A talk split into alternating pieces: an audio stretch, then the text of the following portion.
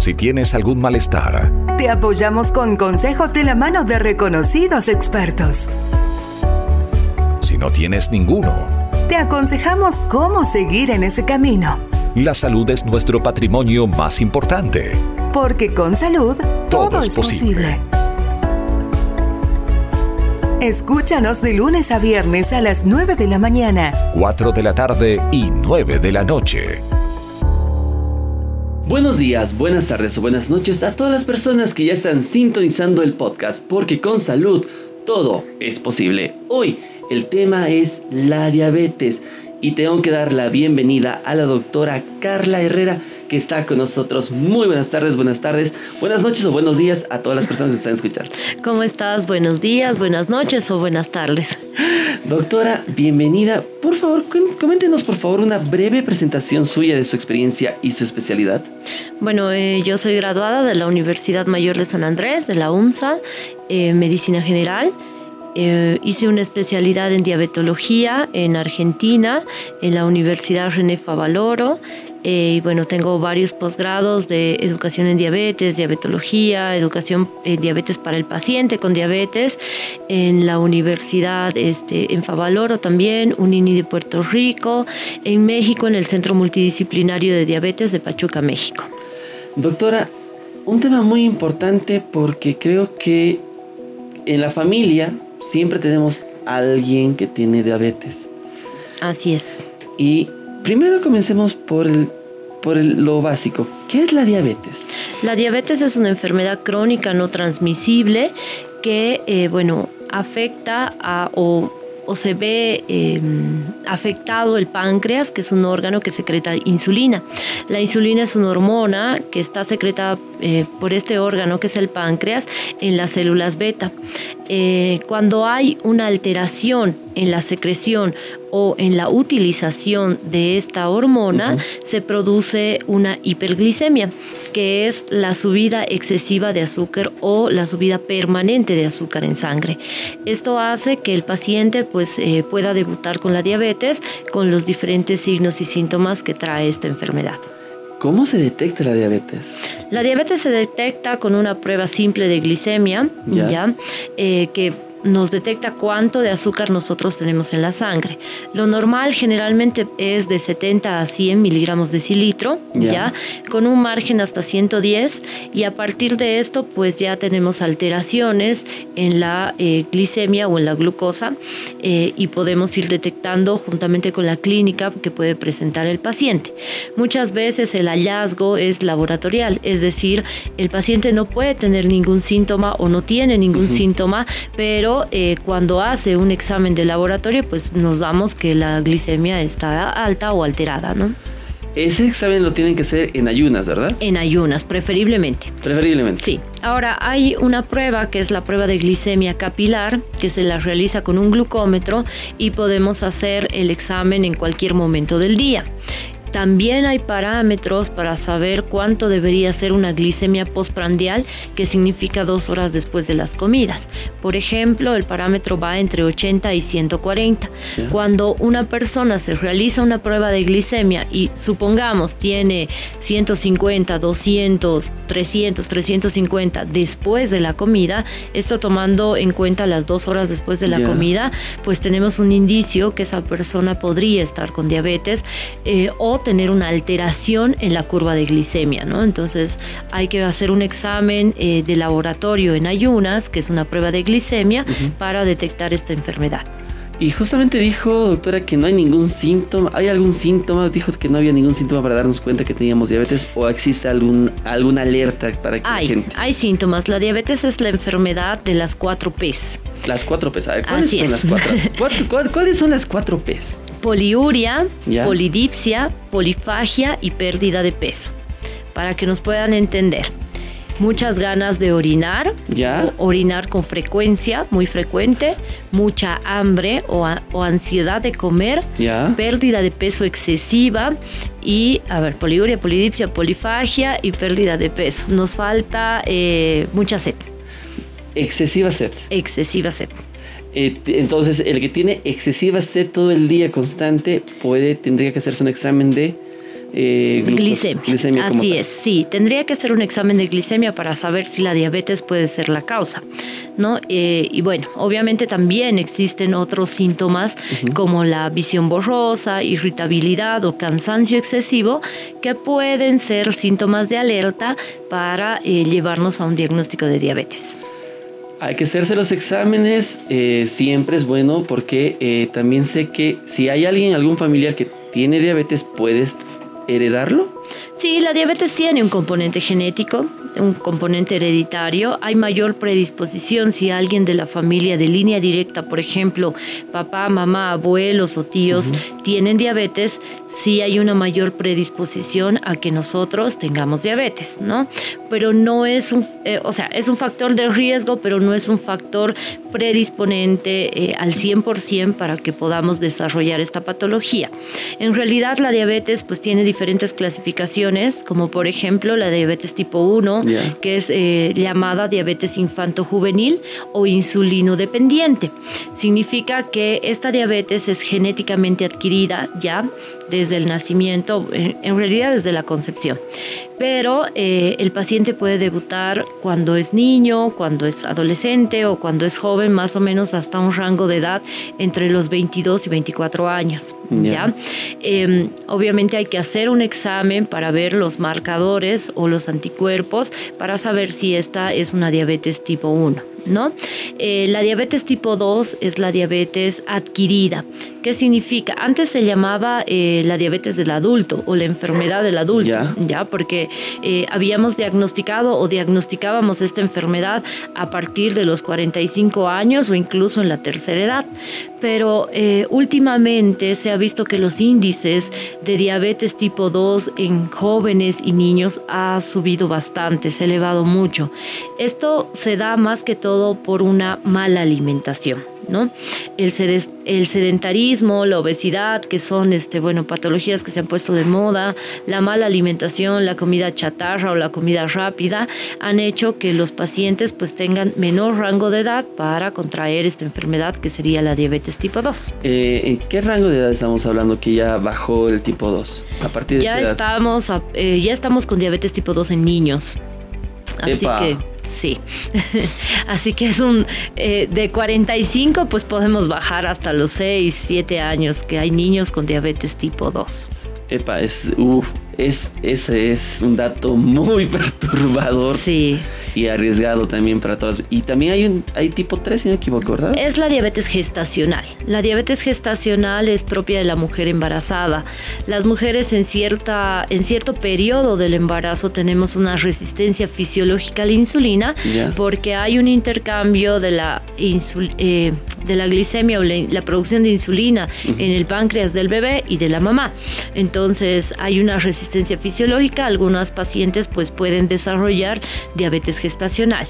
Sin embargo, esta diabetes gestacional puede ser transitoria, que quiere decir que solamente se puede quedar durante el embarazo hasta los seis meses después del parto, pero eh, es un índice o un alto riesgo de que esa mamá que haya tenido diabetes gestacional termine con diabetes tipo 2 en algún momento de la vida. Entonces es muy importante tener en cuenta que si una paciente que ha tenido diabetes gestacional en el primero o segundo embarazo tiene un posterior embarazo, pues ya va a ser tratada como una paciente con diabetes tipo 2 si es que vuelve a desarrollar la enfermedad. Y como dijo que puede también pasar al bebé, al bebé ¿cómo eh, ya que hay una, hay una mujer embarazada que tiene diabetes, eh, el bebé también tiene, puede tra- eh, tener diabetes y se le hace un control al, al prim- al- al nacido? ¿o No, el bebé no puede tener diabetes. No. Hay una resistencia fisiológica en el embarazo, ¿Ya? donde el bebé en un tiempo del embarazo, que es más o menos a las 20, 22 a 24 semanas, comienza a producir su propia insulina. La mamá produce también su propia insulina, entonces digamos que hay un choque entre las dos insulinas y eh, se produce una resistencia ¿no? en, la ins- en el, en el organismo de la mamá, no, no del bebé. Eh, pero generalmente, o por ejemplo, los bebés de eh, mamás con diabetes gestacional eh, se han visto que son o se veían que son bebés macrosómicos, que son bebés muy grandes, muy pesados, muy gorditos. Pero hemos ido viendo que esto también ha ido cambiando. Hemos ido viendo que los bebés de mamás eh, con diabetes gestacional pues también son pequeños, de talla baja, microsómicos, que quiere decir que son mucho más chiquitos y de peso bajo, ¿no? Entonces eh, uno siempre tiene que estar alerta como personal de salud, ¿no? Y especialmente en esta rama que es la ginecología, pues ellos tienen muchísimo más cuidado eh, en estar alerta cuánto pesa el bebé a la semana 22, cuánto mide, cómo está eh, de talla, cómo está creciendo, cómo se está desarrollando, ¿no? Para poder tener un indicio, si es que el bebé es muy grande, de que la mamá pues esté haciendo una resistencia a la insulina y es por eso que el bebé también está creciendo demasiado. Entonces, eh, son bastantes las, los tips, digamos así, eh, o los síntomas que debemos tener en cuenta para, eh, bueno, llevar eh, a su término un embarazo, ¿no? Y que pues el bebé sí tiene que tener un cuidado cuando nace, porque generalmente estos bebés que te decía que son eh, macrosómicos, bastante pesados y gorditos, hacen hipoglicemias las primeras 24 horas, ¿ya? Eso es, eh, digamos, un factor eh, común en, en, los bebés que son macrosómicos y hay que tener bastante cuidado en estos bebés, no por el hecho de que la mamá haya transmitido la diabetes, porque la diabetes es una enfermedad no transmisible, ¿no? Eh, sino por el hecho de que el bebé necesita mucho más energía para poder eh, sobrevivir o, tener una vida normal. Una vida normal que todos tenemos que tener. Así es. Pero hay un cambio de alimentación cuando nos detectan diabetes. Sí. Forzosamente. Sí. Creo que es es lo más fuerte o lo más chocante que lo le más puede, impactante, impactante que, tiene el paciente. El paciente. Creo que al momento de, detectarte eh, diabetes tipo 1, tipo 2, te dicen, llegó el momento de cambio de alimentación. ¿Cuál es ese cambio de alimentación? Bueno, en realidad eh, la prohibición en la alimentación no debería ser eh, demasiado drástica, ¿no? Lo que nosotros hacemos y bueno, lo que estamos aprendiendo, eh, porque cada día la diabetes va cambiando, el tratamiento también, hay nuevas alternativas, no solamente medicamentosas, sino también muchas alternativas nutricionales. Y está cambiando mucho la idea de hacer una dieta versus, versus un plan de alimentación. El plan de alimentación es muy diferente a hacer una dieta o a llevar una dieta, ¿no? La dieta son, bueno, alimentos o determinadas, eh, determinadas porciones de alimentos que nosotros necesitamos y el plan de alimentación es el conjunto de todos los nutrientes que el paciente necesita para tener una óptima eh, o un óptimo aporte de calorías o carbohidratos, ¿no? Em, sí es bastante eh, impactante el momento en que diagnosticamos la diabetes porque siempre lo comparamos con eh, decirle al paciente que tiene algún tipo de enfermedad terminal como el cáncer. ¿no? Ellos escuchan diabetes y bueno, lo relacionan con todas las complicaciones que trae la diabetes, especialmente con el pie diabético. Entonces existe mucho miedo en el paciente cuando se le diagnostica.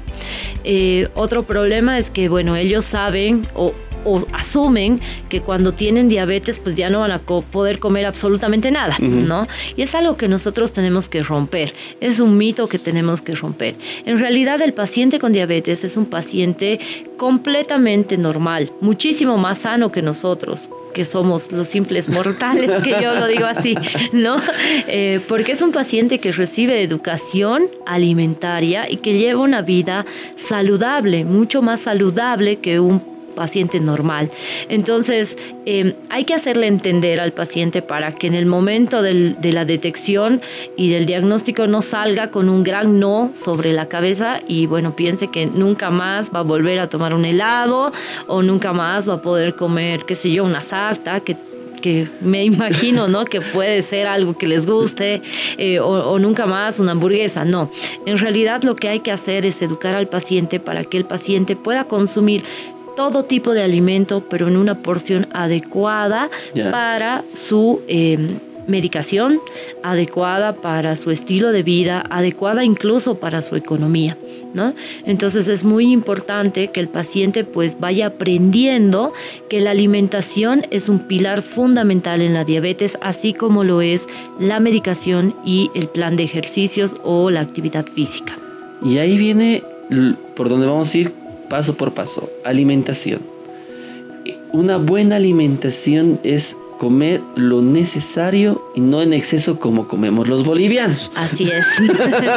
una buena alimentación es tener una porción adecuada en un plato y bueno, saciar nuestra hambre, eh, tratar de aportar los nutrientes, proteínas, fibras, carbohidratos, etcétera, eh, vitaminas en nuestra alimentación, ¿no? No es necesario, eh, por ejemplo, nuestra mala costumbre, ¿no? papa con arroz, fideo con chuño. Eh, no sé, mote con papa. Combinaciones mortales pero deliciosas. Exactamente, deliciosas pero bastante aporte de carbohidratos complejos que hacen que nuestro metabolismo pues sea mucho más lento para degradarlo y el aporte de este, glucosa sea mucho mayor en nuestra sangre.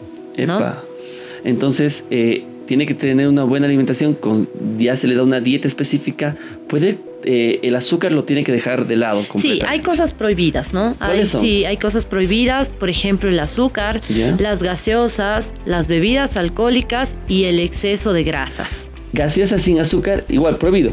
Sí, las gaseosas sin azúcar en realidad, bueno, están hechas como para que el paciente con diabetes se pueda dar un gusto, pero no son eh, recomendables para tenerlas en la mesa todos los días, ¿no? Entonces, eh, sí, eh, a veces es muy irónico, ¿no? por ejemplo, mm, mm, alguna vez fuimos a, cenar con, mi hermano y yo siempre lo, lo molesto en el sentido de que se pide una super hamburguesa doble con papas fritas, un montón de salsas y lo demás y una Coca-Cola cero. Entonces, eh, Ok. Bueno. no hay lógica en eso, pero. No, no hay lógica, pero me dice, es menos aporte de carbohidratos. Bueno, si lo quieres ver así, está bien, ¿no? Entonces, eh, podríamos cambiar, ¿no? Y a veces yo con él nos molestamos porque, bueno, igual yo, yo debo confesar que soy bastante golosa. A mí me encanta la torta de chocolate. Entonces... ¿A quién no? alguna vez, alguna vez igual hice lo mismo, ¿no? La super porción de torta de chocolate, pero con la Coca-Cola cero. Entonces después me pongo a pensar y digo, no estamos muy mal, ¿no? Muy mal. Y, lastimosamente es nuestra costumbre, es nuestra costumbre culinaria, ¿no? El mezclar carbohidratos, eh, bueno, el, en el altiplano tenemos mucho acceso a, estos, a estos carbohidratos, entonces es la comida diaria y cambiar esta forma de alimentación del paciente realmente es bastante complicado. Eso creo que es lo más complicado cuando te detectan diabetes. Es decir, yo en mi casa tengo a mi papá que tiene diabetes y lo más complicado es hacerle entender que no tiene que comer en exceso, no puede tomar esto, no puede comer esto. Exacto. Y lucha, es decir, no, es que yo quiero, yo quiero, yo quiero. sí, Es, es una lucha interna en realidad. Eh, el tratamiento de la diabetes pienso que debe ser un tratamiento multidisciplinario. Si bien el médico es el que toma la batuta para comenzar el tratamiento médico o farmacológico, eh, también entra ahí la nutricionista que nos tiene que ayudar con el plan de alimentación, negociando con el paciente. Eh, no es muy agradable agarrar y bueno, que te den una dieta y decirte, bueno, vos comes esto, esto, esto y esto no puedes comer y tal vez en lo que no puedo comer hay algo que me gusta comer. Entonces el paciente va a intentar cumplir la dieta, va a intentar seguir el plan de alimentación, pero se va a aburrir. Lo que yo necesito hacer es negociar con el paciente. Eh, un caso, ayer tenía un señor que le gusta mucho la spray y la 7 ¿no? Y, bueno, las gaseosas sin azúcar. Y me decía, bueno, doctora. Le pone agüita. Y, y, los nachos, exacto. Y me dice, ¿y si le pongo agua a la gaseosa? No, es lo mismo. Entonces. ¿No es válido? No. y, le, y, me dice, Yo bueno. mi papá que era válido, che. Y me dice, bueno, entonces, este, no, pero yo no voy a poder dejar de tomar mis gaseosas. Yo necesito mis gaseosas. Mm, bueno, entonces hagamos una cosa. Yo sé que a usted le gustan los nachos y le gusta la gaseosa. Elija cuál. Elija uno para la semana. Uh. Entonces ahí pues ya fue algo que a él le hizo replantearse, porque no es que vaya mal en el tratamiento, pero necesita eh, mejorar y necesita mejorar la función pancreática y no lo estamos haciendo eh, con una alimentación que es deficiente. ¿No? Entonces, ahí vamos negociando con los pacientes. Es muy lindo, la verdad es muy bonito hacer esta parte de educación diabetológica y no solamente limitarnos a la consulta, porque en la educación nosotros del paciente uh -huh. vamos conociendo su diario vivir y sí nos inmiscuimos un poquito más en su vida. Entonces, ya sabemos que ese paciente que entra al consultorio es el que le gusta los nachos, el que le gusta la gaseosa, el que le gusta mucho la manzana o el plátano o el que come mucha frutilla y, y, ya no, no estamos con que entra el paciente y es la cara de, ah, él usa metformina o él usa glibenclamida o él usa tal cosa. Entonces vamos cambiando incluso como personal médico el sentido de la consulta para ver a nuestros pacientes. Y es aliarse un poquito más y conocer más a la persona en sí. Así Entonces, es. y eso es algo muy lindo, es decir, cuando el doctor te trata como un amigo, vos eres Sí, tengo que cuidarme. Me está mi amigo me está sí, recomendando. creo que hace, hace más caso cuando te que cuando uno lo impone como Sí, médico, ¿no? exacto. Y hay, hay pacientes que son muy disciplinados en este tema de la diabetes, pero también hay pacientes que son bastante indisciplinados. Generalmente se caracterizan los pacientes con diabetes por ser un poquito mentirositos. Porque, ¿En serio? sí, porque bueno, según ellos, ¿no? A veces no, no como, yo no como nada, no como absolutamente nada, pero están excedidos de peso, están con las glicemias altas o están con una hemoglobina glicosilada también demasiado alta. Entonces, son indicadores que a nosotros nos hacen saber que el paciente no está cumpliendo con el tratamiento. Eh, una consulta, doctora. ¿Pichar coca ayuda en la diabetes? Porque, Sí. porque eso le recomendaron a mi papá, que Sí. coca en la noche para bajar un poco la... La coca en realidad tiene varios alcaloides que pueden ayudar a que la glicemia se nivele. ¿no? Eh, sí baja un poquito la, la glicemia, pero bueno, también hay que entender que la coca no es eh, un tratamiento o una cura para la diabetes, ¿no? Es lo mismo que, eh, por ejemplo, la stevia. ¿Ya? La stevia es una plantita que usamos como edulcorante acalórico. ¿Ya qué significa acalórico? Que no aporta proteínas a lo que nosotros vamos a querer endulzar. Entonces también puede ser utilizada y también ayuda a nivelar la glicemia. La canela también está ahí. La canela eh, tiene grandes propiedades que ayudan a que el paciente con diabetes pueda bajar sus niveles de glicemia.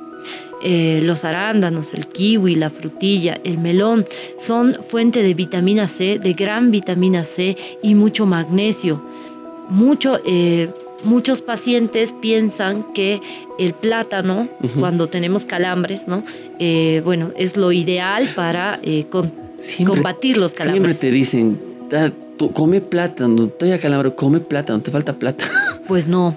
No. En, ese, en ese sentido, ahí juega un papel muy importante el magnesio, no tanto el potasio. ¿Ya? El magnesio también es importante. O sea, creo que el magnesio y el potasio tienen la misma importancia.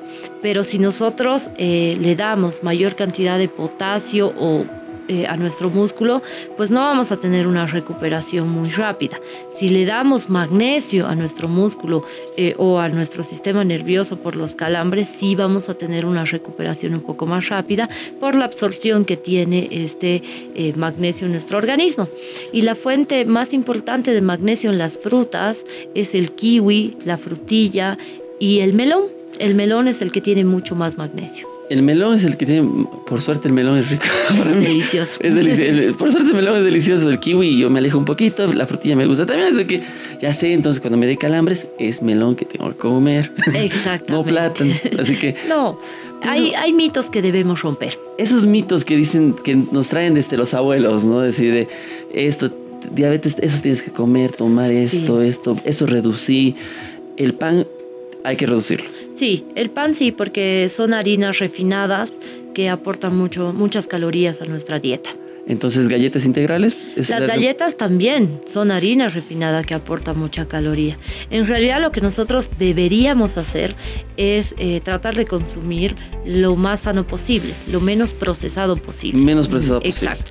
Por ejemplo, un dato, ¿no? Las galletas de agua tienen bastante grasa y no son adecuadas ni recomendadas para un paciente eh, que está eh, con una dieta para bajar de peso o para un paciente que, este, bueno, eh, necesita bajar colesterol y triglicéridos. En ese caso podemos utilizar, por ejemplo, el pan de laja. El, pan de laja. el pan de laja, que es, eh, que es pan sin levadura, que es un pan eh, bastante interesante en cuanto a su composición. Obviamente también hay que tomarlo y comerlo con medida, ¿no? No podemos... en pues, exceso consumir en exceso. Las semillas o los panes con semillas, por ejemplo, el pan de ajonjolí, el pan de chía, de linaza, de avena, de cebada, eh, ayudan bastante a que la glicemia pues, pueda nivelarse. Si tienen menor cantidad de carbohidratos que el pan de trigo como tal, ¿no? Pero tampoco es que está prohibido que el paciente pueda comerse una marraqueta.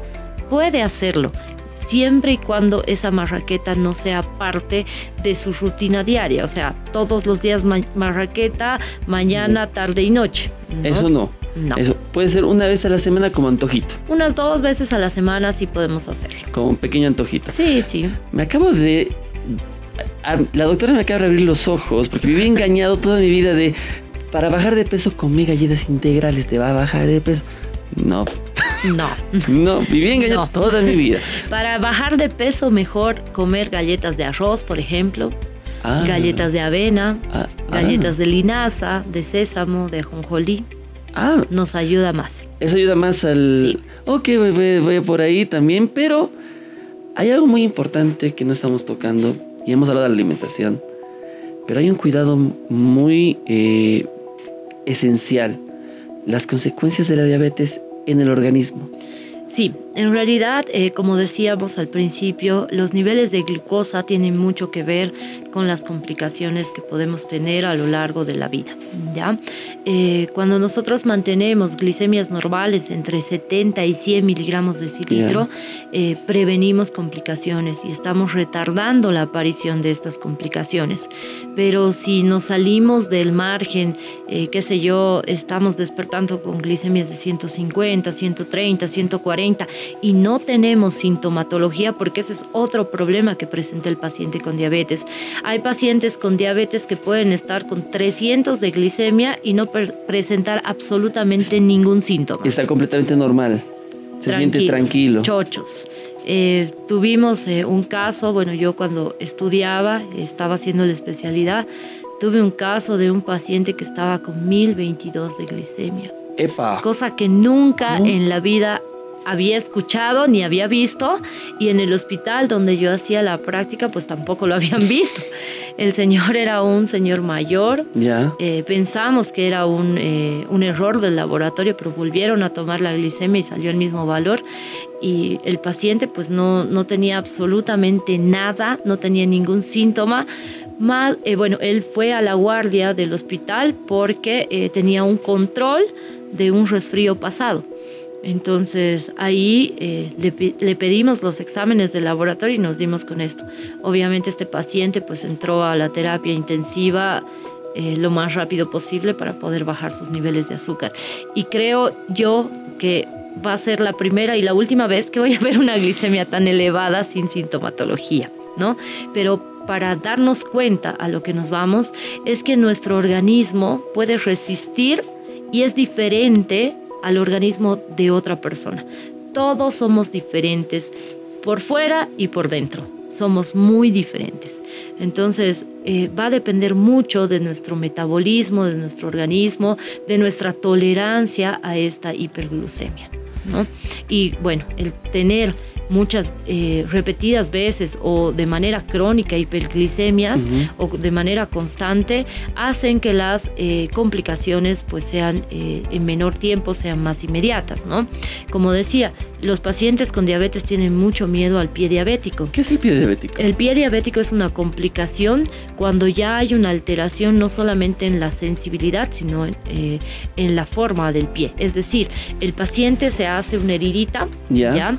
Y esa heridita eh, no duele porque el paciente ya antes tuvo una neuropatía y con la neuropatía se murieron las terminaciones nerviosas. Entonces el paciente no siente que tiene una herida y esa herida o esa ulceración se va infectando, se va infectando y es como que eh, tienen una característica típica. Se van infectando por dentro para que puedan entendernos y eh, cuando nos damos cuenta ya estamos con una úlcera bastante avanzada ¿no? o una infección avanzada.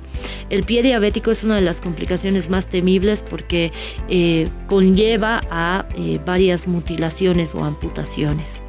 Eh, y es pues complicado eh, y ahí entra también eh, parte de nuestro equipo multidisciplinario que es la psicóloga o el psicólogo para ayudar a que el paciente pues imaginándonos ¿no? que tiene una amputación de pie ayudar a sobrellevar esta, esta complicación y sabemos que los pacientes con diabetes que ya tienen amputado un pie tienen un riesgo bastante alto de hacer una ulceración en el otro pie dentro de los cinco años. ¿no? Y a veces eso los eh, motiva a que ellos puedan cuidarse más, pero también los bajonea, digamos así, el hecho, en el hecho de que si ya tienen una ulceración, pues ellos piensan que van a perder el piecito. ¿No? Entonces es muy importante que nosotros podamos concientizar al paciente a que tiene que cuidarse. La revisión de los pies por parte del paciente es muy importante. Es diaria. Es diaria. Si es que el paciente eh, puede hacerlo de forma diaria, mucho mejor. Eh, por ejemplo, qué sé yo, si, si nos vamos a revisar los piecitos cada vez que nos bañamos, que sean tres, cuatro veces a la semana, hay que hacerlo. Si es todos los días, todos los días. Pero hay que hacer una revisión eh, del piecito de manera responsable. ¿Y cómo te das cuenta antes de que comience las úlceras, todo eso, ya para llegar al médico y decirle, tengo esto, cómo puedo contrarrestar, cuál es el tratamiento? Cuando ya vemos que las uñitas se ponen de otro color, ya, por ejemplo, aparece onicomicosis, ya que son honguitos en las uñas. Cuando vemos que el piecito está muy reseco, por, e, en la parte del talón, en la parte de la planta, eh, de los deditos, o, o tenemos callosidades, que están empezando a molestar, eh, sí ya tenemos que parar las orejitas y estar alerta. Esas son las alertas previas a. Exactamente. Entonces, para todas las personas que están escuchando y tienen diabetes, es bueno y revisarse todos los días los pies. Así es. Y estas alertas para que vayan inmediatamente al médico y que el médico les dé un tratamiento antes de que pase consecuencias más fuertes. Así es. Bueno, esta es una de las consecuencias o las complicaciones que podemos prevenir, ¿no? Eh, dentro de otras complicaciones, eh, por ejemplo, la retinopatía diabética, que es la segunda causa de ceguera en el mundo.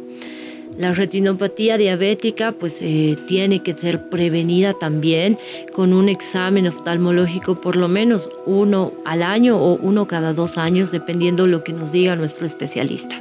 Eh, entonces la persona también puede perder la visión. Puede perder la visión por la diabetes. Hay una alteración en las células eh, principalmente del nervio óptico que hacen que el paciente por las hiperglicemias eh, constantes hace que el paciente pueda perder la visión. Entonces es muy importante, primero, mantener niveles de glicemia para evitar cualquier tipo de complicación.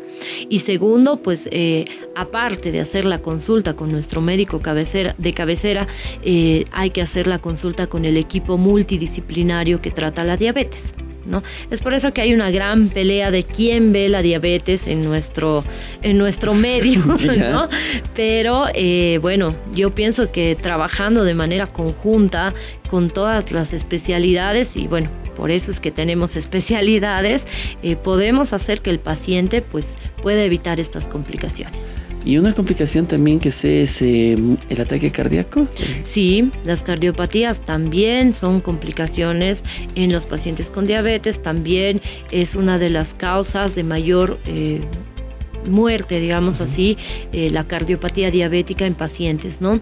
Eh, si no me equivoco es la primera o la segunda causa eh, que puede hacer que el paciente pues pierda la vida y hay que estar siempre con controles para que el paciente pues tenga una referencia si es que, por ejemplo, sube la presión arterial o hay algún tipo, tipo de arritmia o, si el paciente siente alguna sensación de taquicardia, pues eh, hay que consultar con el cardiólogo para que él nos pueda ayudar eh, por la especialidad a, tener un diagnóstico, ¿no? En lo más importante justamente estamos viendo las consecuencias de la diabetes Exacto. y Dijo algo muy importante, mantener la glicemia en qué punto? En niveles normales, entre 70 y 100 miligramos de cilitro. De 70 a 100. Exacto. Todos los días. Todos los días, todos los días. ¿Cómo podemos, eh, la gente que está en su casa, decir, se levanta, tiene que comprarse algún aparatito para poder... Sí, el automonitoreo ya es una, un aspecto de la educación para el paciente y la familia muy importante. Es como ah, tener una moto y estar sin casco. La diabetes es así. Si yo no tengo un glucómetro en la casa, pues yo no sé y estoy haciendo un tratamiento a ciegas porque yo no sé realmente con cuánto de glicemia estoy. Eh, y cuando surja alguna emergencia como una hipo o una hiperglicemia, lo único que me puede ayudar a determinar si es una hipo o una hiperglicemia es un glucómetro. Obviamente aparte de los síntomas, ¿no? Pero eh, yo necesito ser consciente de la patología eh, en la que estoy viviendo y tener un glucómetro en la casa para que pueda hacer una monitorización continua de mi glucosa y saber realmente o darle pautas a mi médico para ver el tipo de tratamiento en el que estamos eh, llevando, si es que hay que modificar o, hay cosas que yo tengo que cambiar. Por ejemplo, qué sé yo, em, a mí me puede subir la glicemia comer una manzana. Ya. Pero a otro paciente con diabetes, la manzana pues no le sube la glicemia. ¿Y cómo yo lo voy a averiguar? Siempre tomando mi glicemia dos horas después de comerme la manzana, digamos, ¿no? Por ejemplo, como decíamos, dos horas después de la comida, lo normal entre 80 a 140. Si yo después de comerme una manzana estoy en 180, 200, ahí tengo que evaluar el tamaño de porción de la manzana que me puedo comer. Entonces es evaluar cada vez que, bueno, es recomendable cada vez que comas dos horitas después para ver más o menos un control. Hay, hay unos parámetros, tenemos unas tablitas de control de glicemia, por ejemplo, podemos tomar en ayunas, eh, dos horas después del desayuno, antes del almuerzo, dos horas después del almuerzo, eh, antes de la cena o el té, dos horas después de la cena y antes de dormir. ¿No? Son parámetros que nosotros podemos manejar para ver la curva de tolerancia oral a la glucosa que tenemos, ¿ya? Eh, pero no es necesario que el paciente se mida 6, 7 veces al día si no lo requiere, ¿no? Eso va a depender también de cada, de cada paciente, del tipo de tratamiento que esté llevando, la actividad física, la vida rutinaria diaria y bueno, todo lo demás. Em, algo que me quedó muy grabado cuando, bueno, fui a hacer este, un posgrado, eh, es que decía eh, un profesor eh, que la diabetes es una enfermedad única para cada paciente, porque cada paciente tiene su tratamiento, su plan de alimentación, su estilo de vida, que hay que cambiarlo obviamente, pero no puede compararse con el tratamiento de otro, ni siquiera de un familiar cercano, ¿no? Ejemplo, papá e hijo que tengan diabetes, el papá tiene un metabolismo, el hijo tiene otro, el tratamiento para el papá va a ser muy diferente al del hijo, por más que los dos estén tomando el mismo medicamento. Entonces es completamente diferente, aunque sea la misma casa el tratamiento. Aunque sea la misma casa. ¿Y medicamentos? ¿Qué medicamentos se toma para la diabetes? Bueno, dentro de la medicación nosotros tenemos una amplia gama de medicamentos eh, que se llaman hipoglicemiantes orales o antidiabéticos orales y bueno, también el tema de las insulinas, ¿no? entre los medicamentos eh, de vía oral está la metformina, que es uno de los más importantes y los más, eh, el más efectivo, digamos así, eh, dentro del tratamiento de la diabetes. Después tenemos la glibenclamida, glimepiride, sitagliptina, este, bueno, hay, hay bastantes, bastantes medicamentos, ¿no? Y la insulina es algo muy vital para para algunas personas. Sí, la insulina, por ejemplo, en la diabetes tipo 1, que se llama diabetes infanto-juvenil o insulino dependiente, ya, la insulina juega un papel muy importante porque en los niños que tienen diabetes o jóvenes que tienen diabetes tipo 1, el páncreas no produce esta hormona. Entonces ellos tienen que inyectarse todos los días para poder realizar todos los metabolismos o todas las actividades que hace la insulina como eh, si la secretara el páncreas, ¿no? Todos los días tiene que inyectarse. Todos los días. ¿Y si no se inyecta?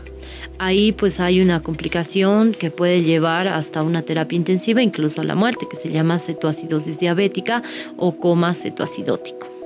Porque vemos a veces, a veces vemos algunas series, algunas películas que tienen ese momento de su insulina y corretean por la insulina para inyectar al niño que se siente, que si no me equivoco pierde un poco la conciencia y se empieza a con un poco de saturación de oxígeno. Así es, bueno, eh, son muchas las complicaciones que puede conllevar a no aplicar la insulina a un paciente con diabetes tipo 1, ¿ya? Desde una hiperglicemia y un coma cetoacidótico hasta una hipoglicemia severa. Entonces, obviamente, ¿no? Cuando no aplicas la insulina, pues hay, hay una hiperglicemia. Em, el paciente comienza a tener una visión borrosa, eh, a ponerse mucho más irritable, incluso a perder la conciencia y entra en un coma. Entonces es muy importante que los pacientes con diabetes, especialmente tipo 1, pues tengan siempre su insulina a mano, ¿no? Y ellos sí tienen mayor cuidado en el tema de alimentación, de contar carbohidratos, en el tema de automonitoreo, porque se monitorizan la glucosa o la glicemia siempre antes de comer. Eh, por ejemplo, ya eh, para ellos o para cualquier otro tipo de paciente, ¿no? Pero específicamente para ellos hay un aparato que es el monitor continuo de glucosa que es como un broche que se lleva en el brazo, ¿ya? Eh, como un botoncito que se pega en el brazo por medio de un clip, de una aguja, y eh, pasamos nosotros una pantallita por donde lee la glucosa. ¿No? Esto es glucosa intersticial.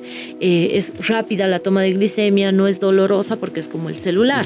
Y bueno, con la tecnología, pues ya nosotros podemos descargar esa aplicación en el celular y monitorizar, digamos, a nuestro hijo cómo anda con las glicemias cuando él se toma las glicemias. Entonces, el, tipo 1 tiene más cuidado por ser niños y adolescentes que tienen que tener mayor cuidado en su, hasta en su alimentación. Ahí sí, la alimentación es completamente diferente a un tipo 2 no tan completamente diferente, pero sí es eh, más cuidadosa la alimentación en cuanto a el aporte de carbohidratos que tiene que tener la dieta, ¿no? Eh, por ejemplo, los pacientes con diabetes tipo 1 eh, sí cuentan carbohidratos para poder corregirse las glicemias después de comer. Eh, digamos, un vaso de leche, unas galletas, ya sean de avena, y una manzana. Digamos que son, qué sé yo, 120 carbohidratos o 150 carbohidratos. Ellos hacen un cálculo, ya con una fórmula que nosotros sacamos, para bajar la glicemia, dependiendo cuántos carbohidratos van a comer, ellos inyectan una cantidad de insulina específica para que estos carbohidratos no hagan que la glicemia eh, se eleve más. Es un poco más complicado el manejo de la diabetes tipo 1 porque... Eh, conlleva muchos detalles que hay que explicarle al paciente y que hay que eh, hacer que el paciente comience a entender y comience a aprender. obviamente detectando una diabetes tipo 1 en un niño de 3, 4 años, no vamos a poder lograr que el niño eh, cuente los carbohidratos que va a comer, pero sí los papás. Entonces la educación también ahí es para la familia. Y ahí viene toda la función y toda la unión con la familia, que es muy importante en esos momentos, porque también el paciente que tiene diabetes tiene que hacer ejercicio. Tiene que hacer. No puede quedarse sentado, echado en su cama, durmiendo. imposible. No, no. Prohibido. Prohibido, eso sí está prohibidísimo. El sedentarismo en los pacientes con diabetes pues lleva a que tengamos muchas complicaciones. ¿Cuáles son esas complicaciones? Las complicaciones de la diabetes como la nefropatía diabética, la retinopatía diabética. Más, más Mucho más rápido o eh, más, eh, digamos, en un corto plazo que en otros pacientes que sí realizan actividad física. Eh, ok, entonces, ¿cuáles son los ejercicios que tiene que tener o hacer una persona que tiene diabetes? Pueden hacer absolutamente toda clase de ejercicios, ya, obviamente dependiendo de la edad, la resistencia que tenga el paciente, pero desde una caminata sencilla de 30 a 45 minutos día es lo ideal. Ideal. Sí. Entonces, 30 a 45 minutos tiene que caminar el paciente, no tiene que echarse en su cama, No, tampoco no. estar sentado trabajando todo el rato. No. Es necesario que ellos puedan moverse, hacer eh, una actividad física y esto también es muy importante, darle el tiempo a la actividad física, porque a veces, bueno, nosotros decimos, eh, voy del trabajo a, a la casa o de la casa al trabajo caminando. Pero estamos pensando en que tenemos que llegar al trabajo, apurados por el tráfico y lo demás, la hora y lo demás, ¿no? Entonces, ahí nosotros estamos bajo un tipo de estrés. ¿Ya? Y ese estrés también hace que las glicemias puedan modificarse. El estrés no tiene que existir en tu vida. No es que no tiene que existir, pero eh, porque es imposible, pero hay, hay que bajarlo. Hay que bajar el Hay que bajarlo. Llegando a casa hoy día, creo que voy a hablar con alguien en casa. Alguien necesita Pues sí. su tratamiento últimamente. Sí, y no sí. me estoy dando cuenta. Yo pensé que estaba haciendo bien su tratamiento en casa. Yo, algo me dice que no. Sí, eh, es muy importante, ¿no? Este tema, bueno, como tú tienes un papá con diabetes, es muy importante que la familia pues se pueda involucrar. Ahora, aprendiendo, digamos, estas cosas hoy, ya puedes ir a, a casa y decirle, papá, mira, eh, pasa esto, no te esto". eches todo el día. No te estreses. Exacto, ¿no?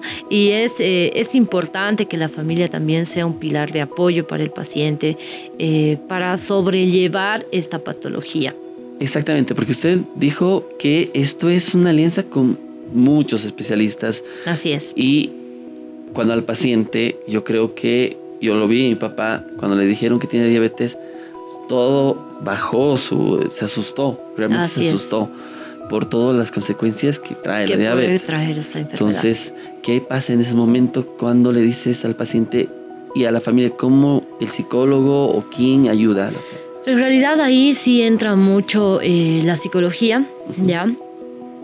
Eh, es muy importante que si el paciente eh, está deprimido, porque generalmente los pacientes con diabetes se deprimen bastante, entonces, eh, bueno, necesitan un apoyo ¿no? de un profesional y, bueno, ¿qué más que el psicólogo y en algunos casos el psiquiatra y que no está mal eh, acudir a ellos, eh, bueno, puedan hacer el trabajo que requieren, ¿no? Pero también es muy importante, creo, la forma de abordar el diagnóstico a un paciente.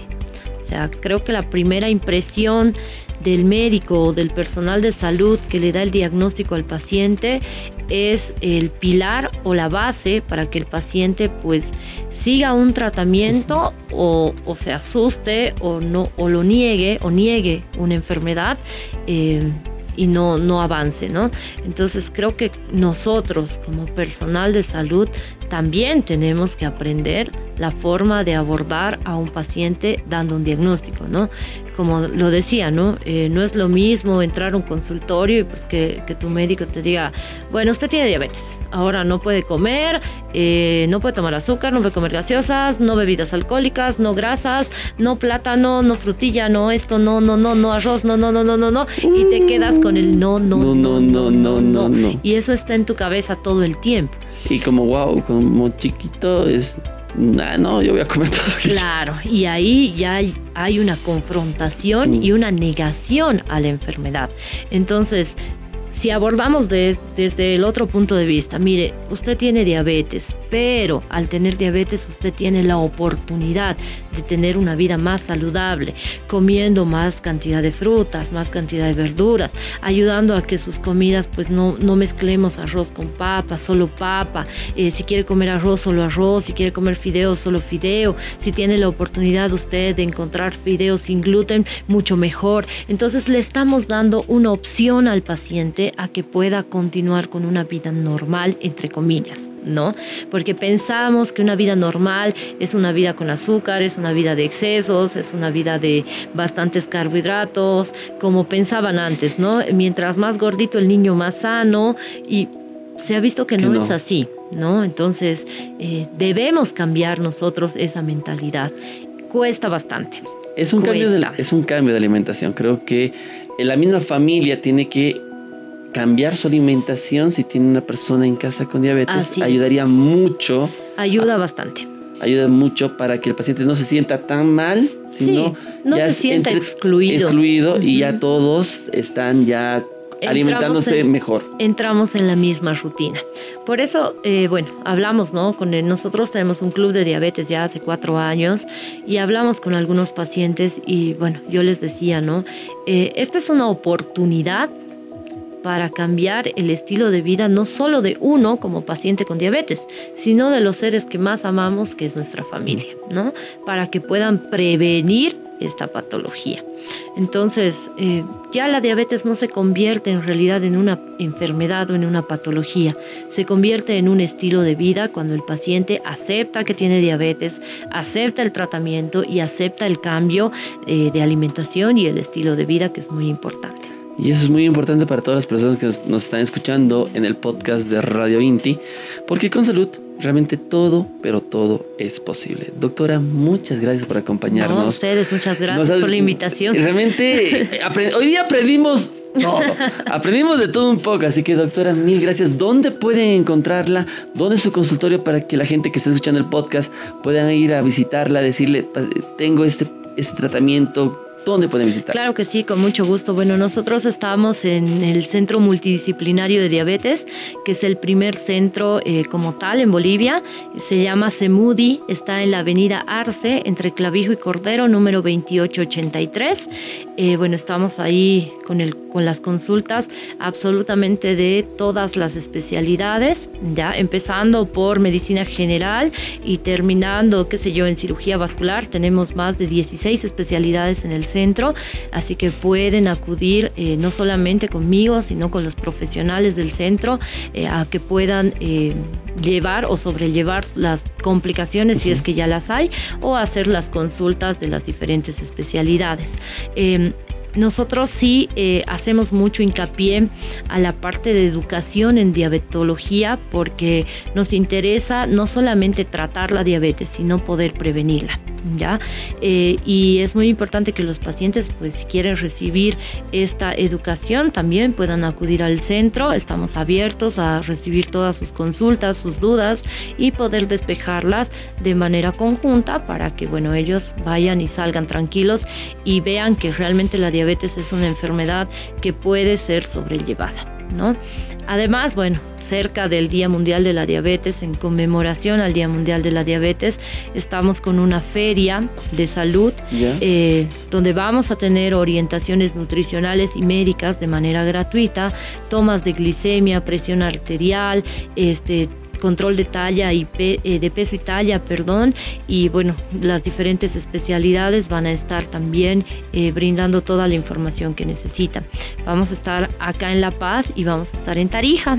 En La Churra y en la Ciudad de La Paz. ¿Dónde van a estar en la Ciudad de La Paz? En La Paz vamos a estar en el centro, que es en la Avenida Arce, entre Clavijo y Cordero, y en Tarija vamos a estar en el Parque Bolívar en el Parque Bolívar de Tarija. Así, que ya saben dónde pueden ir a hacerse a tomar las pruebas de glicemia también, que es muy importante, en ayunas o ya... Sí, o postprandiales y ahí vamos a explicarles también los valores normales. Así que ya saben que eh, dónde tienen que ir. Para todas las personas es bueno, creo que eh, para todas las personas tomarse un examen de glicemia sería bueno para ver Sí, sería muy bueno. Y bueno, cualquier duda que eh, tengan, bueno, ando con el celular en la mano, así que eh, pueden escribirme si gustan al 701-69765, que es mi número, y bueno, hacer las consultas. Y como te comentaba, tenemos nosotros un club de diabetes eh, que es de apoyo para el paciente y la familia, y también si quieren ser parte del club de diabetes, pues me escriben al, al número al 701-69765 para poder ser parte de este club. Este club no tiene fines de lucro, ¿no? más bien nosotros lo que queremos es hacer una educación continua al paciente. ¿no? Hemos dejado un poquito de lado las charlas. Eh, virtuales porque estábamos con charlas virtuales en el club, pero siempre estamos mandando eh, cosas nuevas, eh, consejos de alimentación, de complicaciones y bueno, uso de medicamentos al chat del club. Así que bueno, estamos ahí tratando de ayudar a todos. Es lo más importante, ayudarnos entre todos para sobrellevar y para estar tranquilos con una enfermedad que es un cambio de vida. Así es, es un cambio en el estilo de vida. Vida, nada más. Así es, así, Así es. de fácil y simple. Gracias doctora por estar con nosotros. Gracias a todos ustedes que estuvieron en la sintonía del programa. Y de esta manera cerramos el podcast, porque con salud todo es posible. Porque para nosotros cuidar tu salud es una responsabilidad compartida. Te presentamos Con salud, todo es posible. el primer podcast que resuelve tus dudas e inquietudes con profesionales competentes a tu servicio. Este proyecto es de Droguería Inti. Hasta la próxima.